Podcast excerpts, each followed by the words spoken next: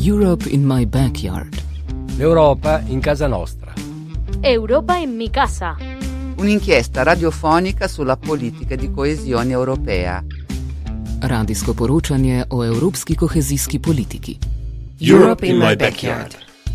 Radio reporting. Un'inchiesta Radioreportage. Un espacio radiofónico sobre la política europea de cohesión.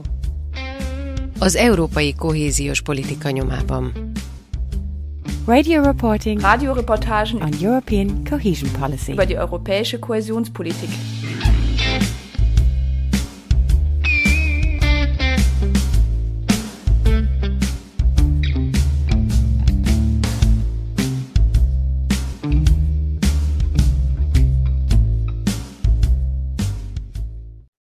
Azt gondolom, hogy az idei nyár után senkiben nem kérdéses, hogy a vízzel gazdálkodás az az egyik legfontosabb feladat.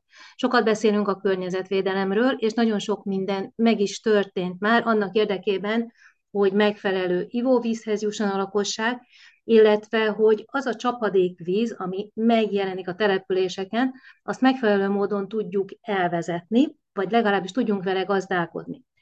Balatonfenyves két olyan projektben is részt vett, mind a kettő az Európai Kohéziós Alap támogatásával jött létre, amely egyrészt Balatonfenyves Imre Major ivóvízminőségének javítását szolgálja. 2010-ben kiderült, hogy ható ivóvíz az új feltételeknek az ANTS szerint nem felel meg, így aztán sokáig lajtos kocsiból kapták a lakók a vizek. Pontosan honnan is indult Imre Major ivóvíz minősége, és mi a mai helyzet. Erről fogom most kérdezni a két projekt vezetőjét, Horváth Gábort, a Balatonfenyvesi Polgármesteri Hivatal műszaki főtanácsosát, aki az Imre Major ivóvízminőség javítás projektnek volt a vezetője. Szeretettel köszöntöm. Köszönöm. Hát nem tudom, hogy önöknél most az idei nyár az milyen volt és milyen problémákat vetett fel, de azt tudom, hogy a Balatonparton lévő ismerőseim ugyancsak panaszkodnak egyrészt a szárazságra, arra, hogy egyáltalán nem úgy működik az élet, mint ahogy szerették volna ezt a nyarat eltölteni.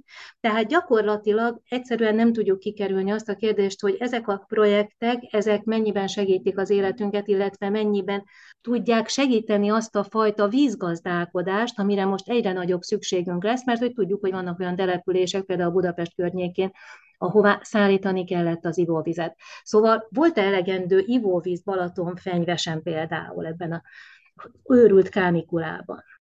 Ivóvíz elegendő az volt, viszont az, ami mi közvetlenül érzékelünk, az a, a Balaton vízszintjének a változása, uh-huh. Amiben jól lemérhető, hogy körülbelül nyár elején a Siófoki nullhoz képest ugye egy ilyen százas vízállás volt, ami most már 80 cm alá süllyedt, tehát ez annyit jelent, hogy a Balatonból 20 centi elment, ez ugye centiméterenként 6 millió köbméter víz. És ugye ez nyilván a strandoknak az üzemeltetésében komoly gondot okoz, például itt van, van nálunk egy óriás csúszda, és ugye a csúszdának van egy vízkivételi műve, amit most folyamatosan sülyeztenünk kell, mert olyan mértékben akad a víz a Balatonból, hogy nem tudnak a szivattyúk megfelelő mennyiségű vizet kiszívni. Tehát ebben érzékeljük, illetve ugye abban is, hogy a, a strandokon árnyékolás technikákat kell már alkalmaznunk, mert olyan meleg van, olyan erős a napsugárzás, illetve az UV-sugárzás, hogy az emberek részéről azért biztosítani kell azt, hogy árnyékba tudjanak vonulni. Ezek ugye egyrészt árnyékolás technika, ilyen napvitorlák, a másik meg ugye a természetes árnyékolás, ami ugye a strandokon lévő fáknak és a fáknak az ültetését, illetve kezelését jelenti. Ugye Imre Major az egy 160 fős település. Nézzük meg, hogy mi történt Imre Majorban, mert ez a történet azért most már lassan 20 éve kezdődött, és azóta megtörtént az ivóvíz minőségének a javítása, illetve át tudták adni a rendes vezetékes vizet, azonban ennek azért története van. Lajtos kocsikra én gyerekkoromban emlékszem utoljára, megmondom őszintén. Igen, hát a, az Imre Majorba történő tartálykocsis vízszállítás az abból adódik, hogy ez egy ez Balatonfenyvestől három és fél kilométer távolságra lévő településrész, és Tulajdonképpen ez a településrész korábban a Balaton Nagybereki állami gazdaságnak a tulajdona volt, később pedig ugye a mostani cégé, aki a Balaton Nagybereki állami gazdaság utódja. És az Imre Majori 160 embernek az ivóvíz ellátása 2009-ben egy full útról történt, amit ugye a, a cég üzemeltetett. Itt ugye konkrétan a Hubertus BT-ről van szó. Cég üzemeltette, viszont és az elosztói hálózaton keresztül kapták a útról az emberek a vizet. 2009-ben ugye kötelezően szokta az ANTS felülvizsgálni a ivóvízeknek a minőségét, és ugye 2001-ben az uniós előírások alapján ugye a 2001, 201 per 2001-es kormányrendelet ugye módosult, szigorodott, és a laborvizsgálati eredményt, amit végrehajtott az ANTS a, a útnál, kiderítette azt, hogy a kút vízében magasabb a bornak a koncentrációja, mint amennyit a kormányrendelet megenged. És éppen ezért kiderült az, hogy itt innentől kezdve a szolgáltató cég tulajdonképpen csak technológiai minőségű vizet tudott, és már csak akart is szolgáltatni a lakosság részére, tehát valamilyen úton, módon meg kellett oldani az egészséges ivóvíz szolgáltatást. Ennek az lett az eredménye, hogy az ANTS Balatonkönyves község önkormányzatát 2010. júniusában kötelezte arra, hogy a 160 embernek az ivóvíz ellátását biztosítsuk. Na most ugye, mivel az önkormányzat nem olyan cég, ami közműszolgáltatást mhm. végezhet, a Hubertus VT pedig nem tudott egészséges ivóvizet szolgáltatni, itt tulajdonképpen kialakult egy olyan konszenzus, jó hosszas egyeztetések után, hogy Balatonfenyves község önkormányzata napi 5 literes mennyiségben, ezt még kicsit túl teljesítettük, egy több méter vizet vittünk, ugye a 160 embernek 800 liter kellene, mi 1000 liter vizet vittünk naponta Imre Majorba, amit megvásároltunk a Konyódi Ásványvíz Kft-től, hát elég kedvezményes áron, és ezt tulajdonképpen minden nap kiöntve a régi vizet, teljesen új vizet szállítottunk a Majorba. Ez tulajdonképpen, amíg a projektet be nem fejeztük, tehát amíg az összes lakás rá nem volt kötve az új regionális hálózatra, addig tulajdonképpen a lajtos kocsiból vitték az emberek a vizet. Uh-huh. Ezt odahoztuk a Major közelébe, tehát nem volt messze az emberektől, golyós csapból lehetett kiengedni a vizet, és igazándiból a lakosság ezt tudta is használni és hasznosítani. Tehát ez volt a lajtos kocsinak a története. Ugye a projekt során biztosítaniuk kellett, hogy minden házba bekerüljön a vezetékes és iható ivóvíz, ami azt jelentette, hogy egyrészt nem önkormányzati ingatlanokon keresztül is vezetniük kellett azokat a csöveket, a lakossággal kellett egyeztetniük, aztán utána rá kellett csatlakozni a lakosságnak, tehát nézzük végig a projektnek a stációit, mert azért ez nem egy egyszerű történet, még akkor sem, hogyha úgy tűnik, hogy egy egészen kicsi településről van szó. Ez valóban így van. A Imre Major, ugye, mint említettem, három és fél kilométer távolságra van tőlünk. Balatonfenyves közigazgatási területéhez tartozó település rész.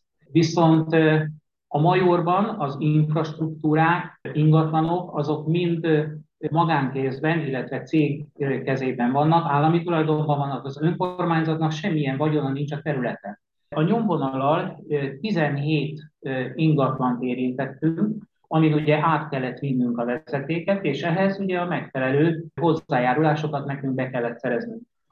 És ezért volt az, hogy igazándiból elég nehezen működött a dolog, de elindultunk, mert 2010. augusztusában a KEOP 713 kiírása benyújtottuk a pályázatunkat a Környezetvédelmi Fejlesztési Igazgatóságnak a pályázat kiválasztási osztályára. A pályázatot 2011.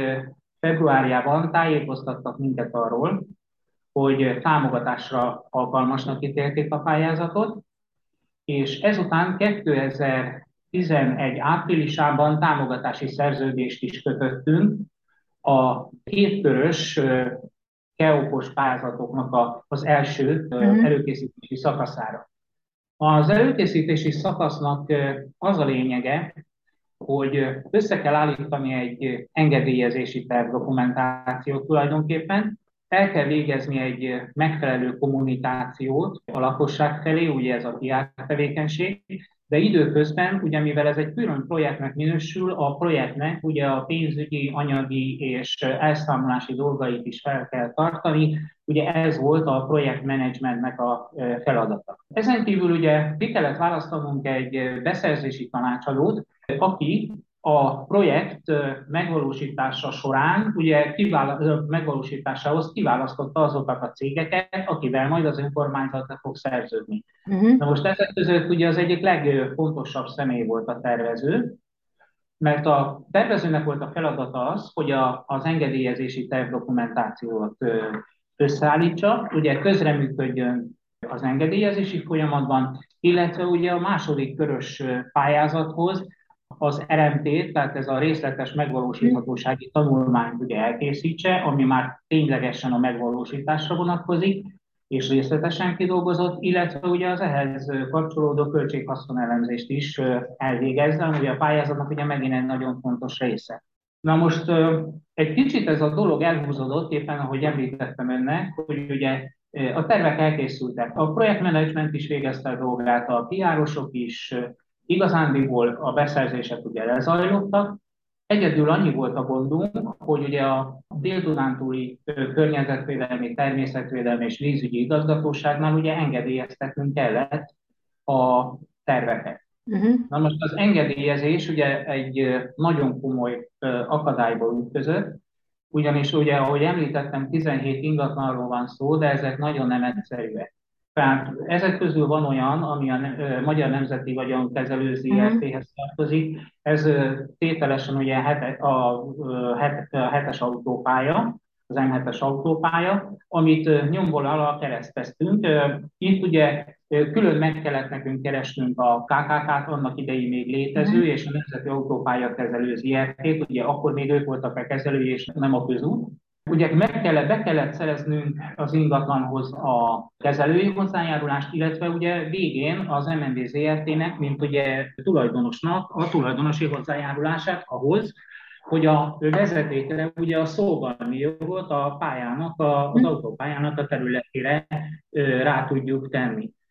Ezen kívül ugye a, ezeknek az utaknak, ami Imre Majorba vezet, és ugye az Imre Majori belső utaknak a kezelője a Hubertus Agráripari BT. Ugye ehhez az ő kezelőiket kellett megszereznünk, és a vízvezetési szóba pedig ugye a nemzeti földalappal, akkor még ugye mhm. nemzeti földalap volt és nemzeti földügyi központ, a nemzeti földalappal kellett lerendeznünk a tulajdonosi dolgokat. Kereszteztük a kisvasutat, ugyanis a MÁV-nak a tulajdonosi hozzájáruláshoz hogy hozzájussunk, nagyon sok ilyen mávon belüli alcéggel, cég, uh-huh. tehát leánycégekkel kellett egyeztetnünk, illetve hozzájárulásokat beszereznünk. Uh-huh. Igazándiból ezek a dolgok mind sikerültek. Kereszteztünk még két, nem is kettőt, hanem három vízfolyást, ahol uh-huh. viszont ugye a, a vízfolyás kezelőjének a hozzájárulása kellett. Ezeket is végül is sikerült beszerezni, tehát ezzel egész jól álltunk.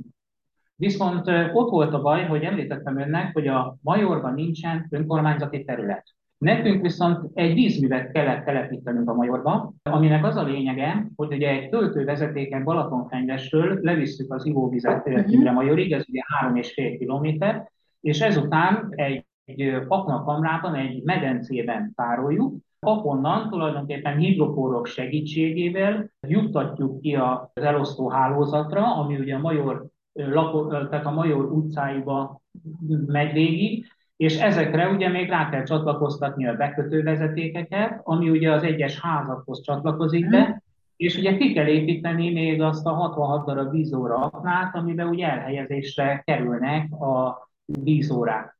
Na most igazándiból, igazándiból a dolognak a lényeg az, hogy a vízmű területét azt egy állami területre terveztük, ennek úgy nézett ki a e, tulajdon, joga tulajdonképpen, hogy magyar állam a e, tulajdonos, a nemzeti földügyi, e, a nemzeti földalap volt a vagyonkezelője, uh-huh. és ezen kívül a Hubertus Agráripari BT-nek elővásárlási joga, illetve földhaszonbérleti joga volt a területe. Tehát itt ugye egyeztetnünk kellett a földhaszonbérlővel, a nemzeti földalappal. És itt gondot jelentett az, hogy ennek annak idején a Hubertus BT földhaszonbérleti szerződése miatt a Nemzeti Földalapkezelő Szervezet és a Hubertus BT között volt egy jogvita. És ez a jogvita azt eredményezte, egyeztetünk mindegyik céggel, hogy az lesz a legegyszerűbb, hogyha megindítunk a területre egy kisajátítási eljárást, és tulajdonképpen sem a Nemzeti Földalap, sem a Hubertus BT nem lesz akadálya a kisajátítási eljárás lebonyolításának. Na most itt mi meg is kerestük a Somogy megyei kormányhivatalt, ugye ők jogosultak a kisajátítási eljárás lefolytatására, elkészítettük, ugye mivel művelési ágból ki kellett vonni a területet, ez egy mezőgazdasági terület volt, és ugye kivették kellett alakítanunk uh-huh. kivett vízmű megnevezéssel, ezért ugye talajvédelmi tervet kellett elkészítenünk, ugye, és, és a földhivatalnak be kellett, földhivataltól be kellett szereznünk az eltérő hasznosításra vonatkozó hozzájárulását. Mindez tulajdonképpen megtörtént, ugye egy összeget, amit az értékbecslő felbecsült, azt kifizettük a Nemzeti Földalapnak, és igazándiból ettől kezdve a terület, ami tulajdonunkba te került, Mihály az megtörtént, hogy a Balaton-Fenyves 064-es helyrejelzőszámú terület, ez a mi tulajdonunkba került, akkor kaphattuk meg a vízjogi létesítési engedélyt, ugyanis akkor tudtunk rendelkezni a vízmű területén, tehát a vízmű területtel feletti rendelkezési jogokról. Uh-huh. És igazándiból 2000, 2013 júliusában végre megkaptuk a vízjogi létesítési engedélyt. Ez ugye mire jogerőre emelkedett, az 2014. augusztus 1 -e volt, és tulajdonképpen ahogy ez jogerőre emelkedett, onnantól kezdve az önkormányzat elindíthatta a második szakasz, a megvalósítást. A megvalósítási szakaszra a támogatási szerződés mi már korábban 2012, tehát jóval korábban, novemberében megkötöttük, ugye, és ez a támogatási szerződés előírta azt, hogy abban az esetben közbeszerzési eljárás lefolytatását, hogyha meg lesz a vízműhöz, meg az egész létesítményhez a jogerős vízjogi létesítési engedélyünk. Ez ugye 2013. augusztusában megtörtént, így akkor ö, szeptemberben a képviselőtestület döntött is, hogy azonnal elindítja a közbeszerzési eljárást.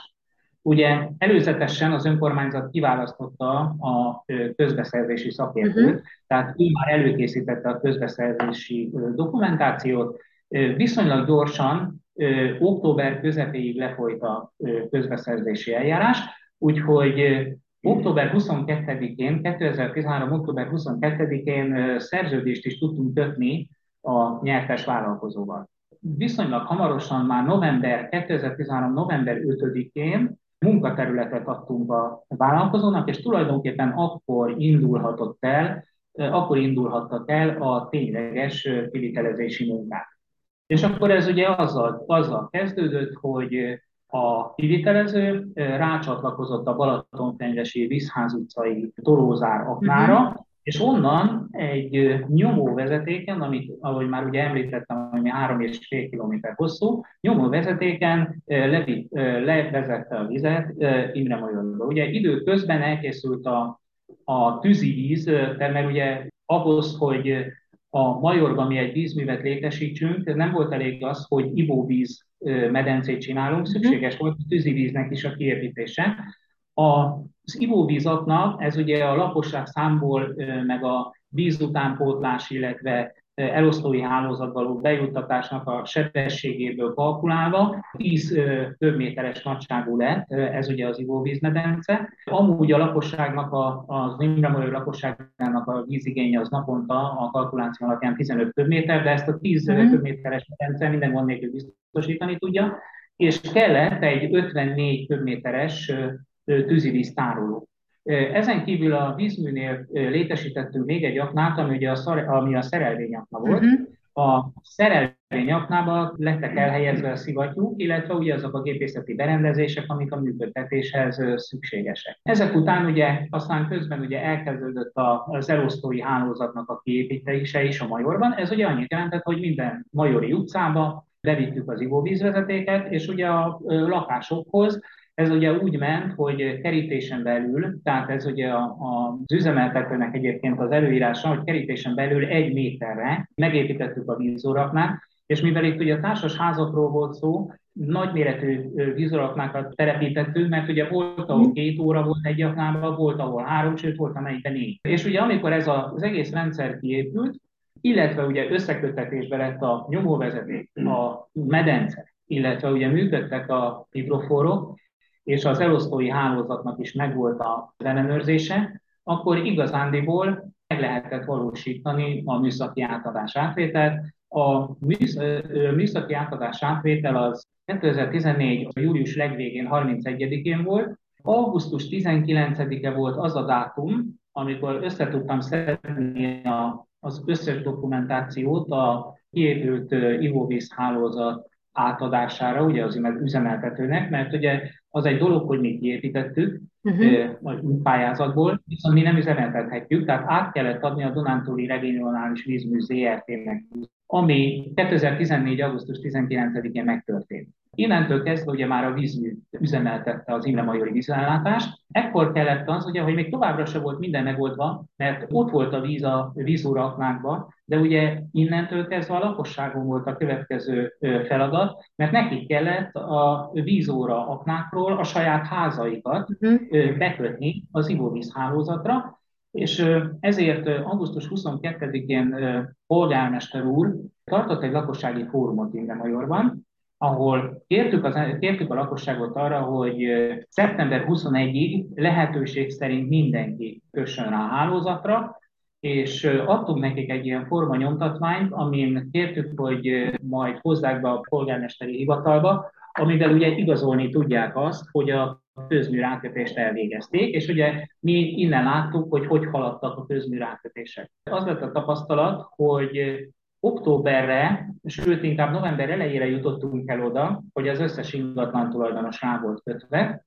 Ekkor ugye már intézkedtettünk arról, hogy a lajtkocsiba nem viszünk vizet, uh-huh. mert ugye már mindenkinek van ivóvize. A Hubertus BP-t kértük írásban, hogy leállíthatja a használati víznek a szolgáltatását. Uh-huh és tulajdonképpen innentől kezdve már a pályázat megvalósultnak tekinthető. Nyilvánvaló, hogy ugye a fizikai megvalósítási a pályázatnak az körülbelül olyan szeptember végetáján volt, a megvalósulás az pedig október 30-án, ami viszont annyit jelentett, hogy addigra már ugye az összes elszámolási kötelezettségünkkel a Nemzeti Környezetvédelmi és Energia Központ felé elszámoltunk, és ugye megkaptuk a záró ellenőrzést, ami ugye a projektnek a záró ellenőrzése, ezen hála Isten ugye a projekt átment, és az a lényeges, hogy itt a megvalósítási szakaszban, amikkel még nekünk a, az energiaközpont felé el kellett számolnunk, az ugye egyrészt a műszaki ellenőrnek a költsége, mert ugye a, a második megvalósítási szakaszban már volt egy műszaki ellenőrünk, mhm. amit szintén önkormányzati pályáztatásokkel jelöltünk ki. Ugye szintén kellett egy kiáros, aki megfelelőképpen kommunikálta a uh-huh. pályázattal kapcsolatos dolgokat. Ez nyilván annyit jelentett, hogy a médiáknál különböző tévéknek a, az online-os portálján, illetve tévében, így például mondjuk a Somogy tévében megjelentek riportok, és illetve ugye történt írásos kommunikáció is, ugye ennek a legtöbb része az ugye az, hogy a, nekünk van egy helyi újságunk, a Fenyvesi újság, ebben ugye folyamatosan tájékoztattuk a lakosságot, illetve ugye nem utolsó sorban a honlapunk, ahova ugye föl kellett raknunk ezeket a dolgokat, ez ugye pályázati elvárás is volt. Uh-huh. És uh, igazándiból, tehát itt volt ugye a projektmenedzsment műszaki ellenőr, tehát igazándiból az ő díjaikkal is ugye el tudtunk számolni, kifizettük a vállalkozókat, és tulajdonképpen a projekt ilyen szempontból lezártnak volt tekinthető, az ivóvíz hálózat működött. A, azt még azért szeretném hozzátenni, hogy ugye annak idején ezek a keopos pályázatok, mint, a meg, mint az előkészítési, mint a megvalósítási szakasz, ez, ez utófinanszírozású volt, tehát ez annyit jelentett, hogy, hogy szállítói finanszírozásban, amikor ugye teljesített egy uh-huh. vállalkozó, megérkezett a számla, ugye itt az önkormányzatnak az önerő részét ugye ez hozzá kellett tennie, tehát az önkormányzat kifizette az önerő részt, illetve kifizette az áfát, mert ugye ez nettó elszámolású áfa volt. Azt ugye meg kellett küldenünk a, a Nemzeti Környezetvédelmi és Energiaközpont non-profit Kft-nek, ők ugye ellenőrizték a számlákat, és a különbözetet, tehát a 90%-ot, ugye ami a megvalósítási szakasznak a támogatási összege volt, a nettó összeg 90%-át ők már utalták a vállalkozóknak. Uh-huh. Annyit kell még tudni róla, hogy a előkészítési szakasz az 85%-os pályázati intenzitású volt, Körülbelül 4 millió forintba került, itt most én nettó összegeket mondok, mert ugye így, uh-huh. így történt meg a szerződés kötések, illetve az elszámolások. Automatikusan ugye erre még rájön az áfa, amit az önkormányzat mhm. fizetett be. Itt volt 15%-os önerőnk, ami körülbelül a 300, 600 ezer forint összegű volt, és volt, ilyen, volt ebben az időszakban lehetőség arra, hogy a, a BN EU önerő alapnál pályázunk az önerőre. És mi ezt megpróbáltuk, és sikerült. Ugyanezt meg tudtuk csinálni a megvalósítási szakaszban is. Tehát az a lényeg, hogy durván, durván 4 millió forintos volt a, a, az előkészítési szakasz, ugye mivel megnyertük az önerőt is, így uh-huh. ugye mhm. nekünk az áfa volt az, ami igazándiból költségbe került.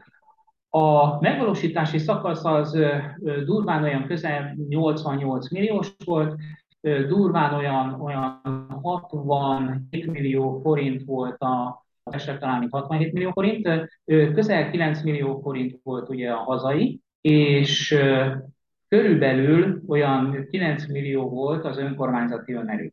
Az önkormányzati önerő, ez egyébként a, a megvalósítási szakasz, az 87 millió forintunkba került nettóba. Teljesen, ugye mindennel mhm. együtt.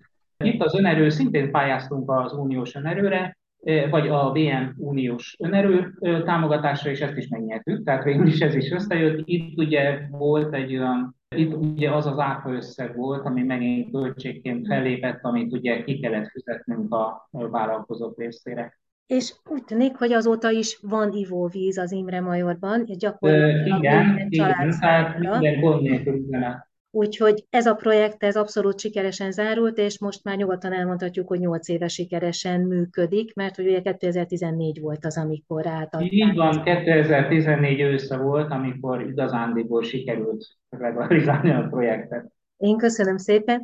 A projekt, amiről idáig beszélgettünk, az a Balatonfenyves Imre Major ivóvíz minőségjavítása című projekt volt, és Horváth Gábor a Balatonfenyvesi Polgármesteri Hivatal műszaki főtanácsosa volt az, aki minket bevezetett ebbe a projektbe.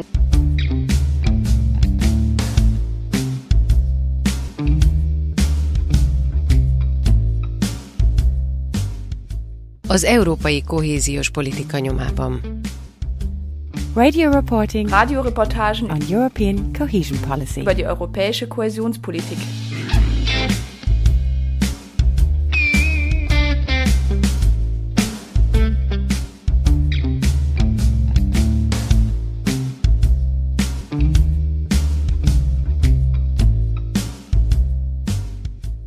Köszönöm szépen a beszélgetést, önöknek pedig köszönöm, hogy itt voltak velünk, mert azt gondolom, hogy a megfelelő ivóvíz az egyrészt mindenkinek alapvető emberi joga, hogy hozzájusson.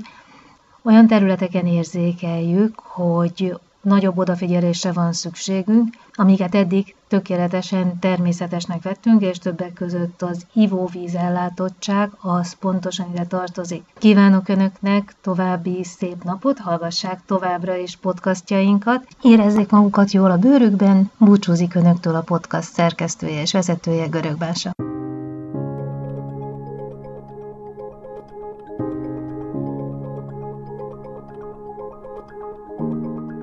Műsorsorozatunkban olyan kezdeményezéseket és projekteket mutatunk be, amelyek Európai Uniós támogatással az Európai Unió kohéziós alapjából valósulhattak meg. A támogatásokon keresztül a különböző programok, innovatív kezdeményezések hozzájárultak egy-egy régió vagy település fejlődéséhez, vagy emberek ezreinek életminőségén javítottak szociális, kulturális vagy oktatási szempontból. A műsor sorozat az Európai Unió kohéziós alapjának támogatásával valósult meg.